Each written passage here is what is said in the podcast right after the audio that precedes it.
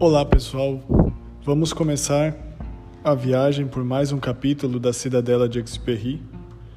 Hoje nós veremos alguns trechos do capítulo 6 que vai tratar sobre a troca, sobre a constituição da eternidade dentro do tempo.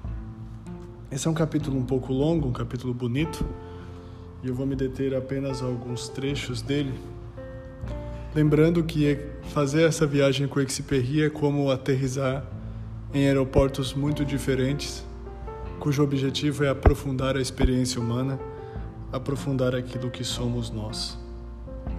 E ele começa dizendo, usando a metáfora das, dos navios de pedra.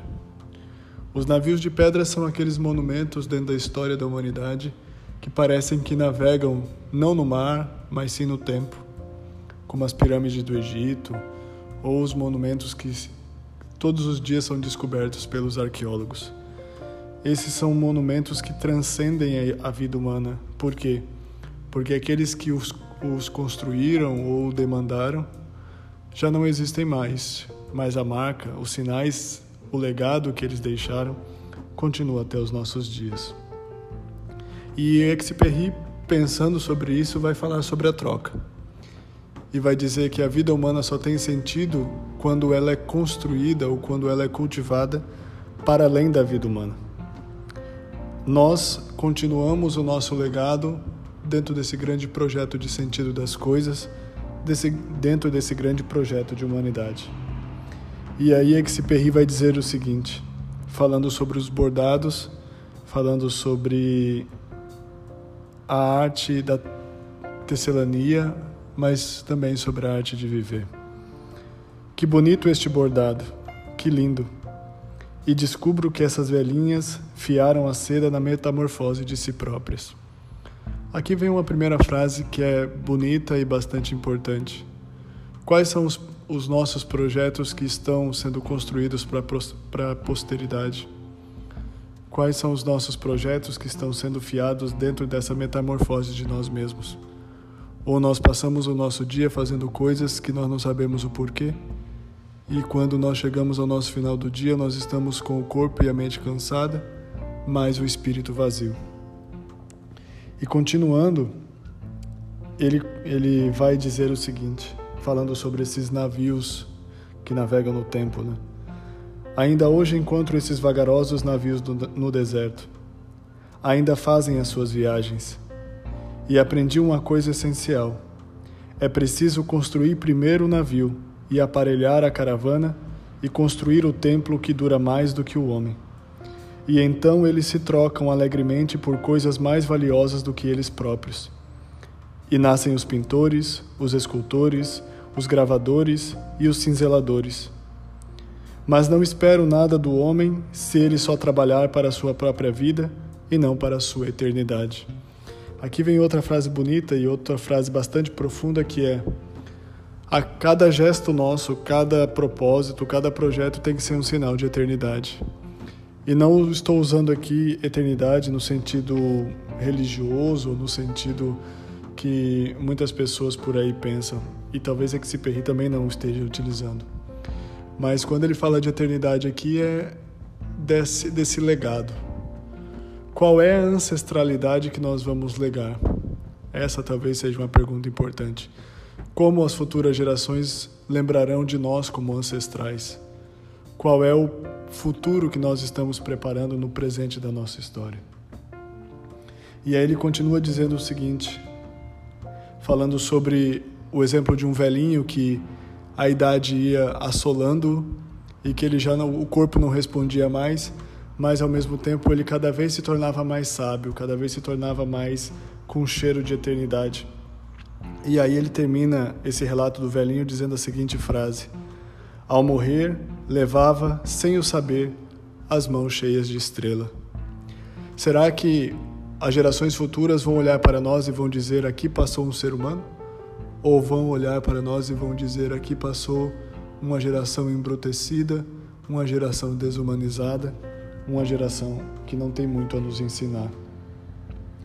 E o Exupéry continua falando sobre essa questão da troca, dizendo o seguinte: Preocupado com aqueles consumidos por uma luz inútil, com o poeta cheio de amor pelos poema, poemas, mas que nunca escreveu o seu, com a mulher apaixonada pelo amor, mas incapaz de se realizar por não, por não saber escolher, cheios de angústia, sabendo que os irei curar dessa angústia, se lhes permitir esse bem que exige sacrifício e escolha e esquecimento do universo. Porque determinada flor é, antes de tudo, uma renúncia a todas as outras flores. E aí, em outro momento, ele vai dizer o seguinte sobre o conceito de civilizado. Vinha a compreender que a qualidade da civilização do meu império não repousa sobre a qualidade dos alimentos, mas sim sobre a das exigências e sobre a devoção ao trabalho. Civilizado, em primeiro lugar, é aquele artesão de quem falo e que se recria no objeto, e por outro lado externo, pois não tem mais medo de morrer. E aqui vem um conceito bonito de civilização. Civilização não é aquela, aquele determinado povo, aquelas determinadas pessoas que chegaram a um patamar de desenvolvimento que podem ostentar coisas magníficas, como produtos, construções, linguajar, lugares, mas sim civilizado é aquele que aprendeu a fazer a troca. Aquele que de fato aprendeu e encontrou o sentido da própria vida. Traduzindo de outra maneira, se poderia dizer: civilizado é aquele que se tornou mais humano. E talvez aqui nós tenhamos um ponto-chave desse capítulo, que é a ideia de humanidade. Humanidade é um projeto, um projeto de investimento por toda a vida. E por outro lado, é um projeto de eternidade.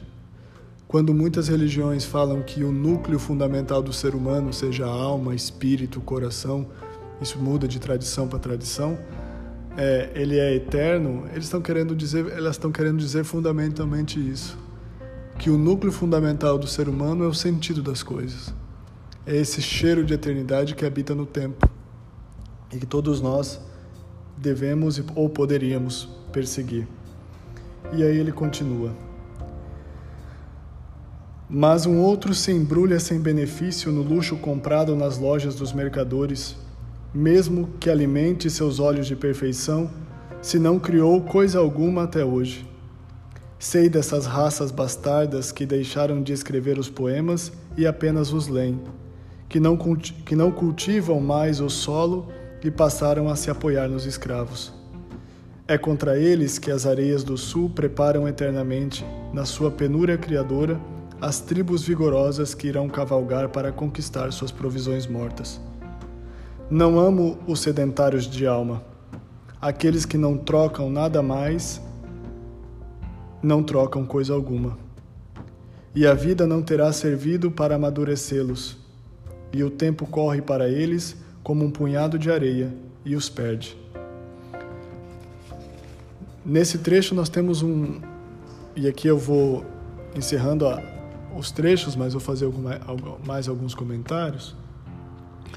Nesse trecho nós temos algo muito interessante, que é a ideia de produzir-se, a ideia de trocar.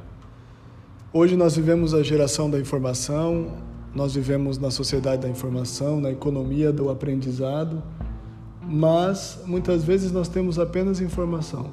Nós somos acumuladores de coisas e não fazemos daquilo densidade de vidas. Quantas vezes, por exemplo, nós lemos muitas coisas, lemos muito, bons autores, lemos bons autores, lemos ou nos aprofundamos em autoridades ou literatura de referência, mas aquilo não cria densidade interior. Aquilo não cria profundidade. E aí nós nos tornamos apenas ou continuamos a ser às vezes apenas idiotas com boas referências. O que é que nós estamos construindo? No que é que nós estamos trocando? Como é que nós estamos fazendo com que aquilo que nós estudamos, investimos, trabalhamos, também se torne produto das nossas vidas e nós devolvamos isso à realidade? Exupéry traz uma coisa muito importante aqui e que também aparece em alguns pontos nas literaturas religiosas. A ideia de que é dando que se recebe. A ideia de que é, é doando-se que se, que se significa a vida a ideia de que cada vez mais o sentido das coisas está nesse movimento de troca. nesse movimento de construir-se dentro de um projeto de humanidade. E talvez aqui nós entendamos um pouco mais aquilo que é uma frase de um, de um filósofo romano chamado Terêncio, que vai dizer o seguinte: tudo aquilo que é humano me importa. Por quê? Porque a humanidade está em mim. Marco Aurélio também nas suas meditações vai trazer a mesma reflexão. Tudo aquilo que é humano é objeto do meu interesse, por quê? Porque também eu sou humano. E quem dera nós consigamos fazer como aquela frase de Sêneca, de Sêneca escrevendo ao seu amigo Lucílio, que vai fazer o seguinte propósito: Oxalá os nossos vícios morram primeiro do que nós. Isto é, oxalá nós consigamos, dentro do nesse projeto de cultivo, de troca, nesse projeto civilizatório, nos descobrirmos como humanidade. Quais são os passos que eu estou dando para me tornar um ser humano melhor? Não para acumular coisas ou ter coisas mais ostentosas ou de última geração. Possuir coisas de última geração não significa ser civilizado. Ter um paladar requintado não significa ser civilizado. Usar roupas caras ou roupas refinadas não significa ser civilizado.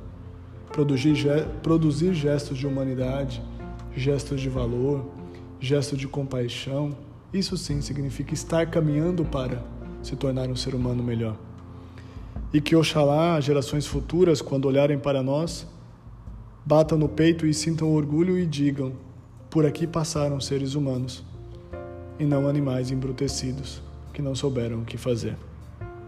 Vem dialogar.